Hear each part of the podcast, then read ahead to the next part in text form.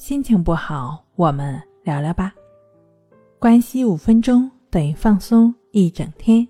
大家好，今天我们要分享的作品是解读森田疗法。什么是顺应自然？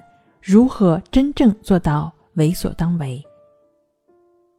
顺应自然呢？本着无的精神去考虑问题，这是心理上的顺应自然，坦诚的与人交往。把真实的自我展现在众人面前，停止掩饰、伪装的愚蠢的做法，这是语言行为上的顺其自然。也就是说，停止掩饰自己，停止心理上的文饰作用，坦诚的与人进行交往就好了。为所当为是怎么样的呢？为所当为包括参加体力劳动，坚持工作和学习。还包括做自己的日常工作，做应该做的事情，坚持做日常工作，而不必为锻炼自己去做与自己意愿相反的事情。其实这也是为所当为和行为疗法的区别。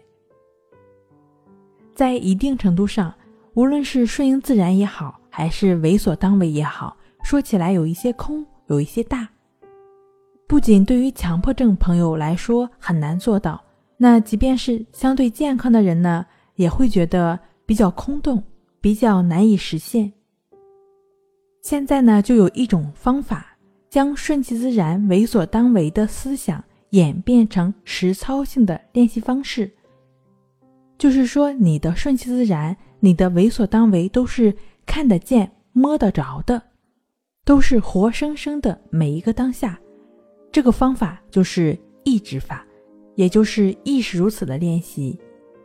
亦是如此，它的意思呢，就是就是这样，如此而已，没有多增加的，也没有多减少的，就只是活生生的这个当下。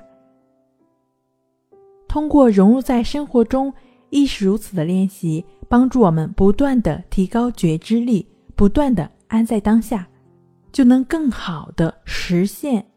森田疗法的顺其自然、为所当为的思想，正确持续的练习意志法，便能帮助我们走出强迫，战胜强迫症。以上是由重塑心灵心理康复中心制作播出。好了，今天跟您分享到这儿，那我们下期再见。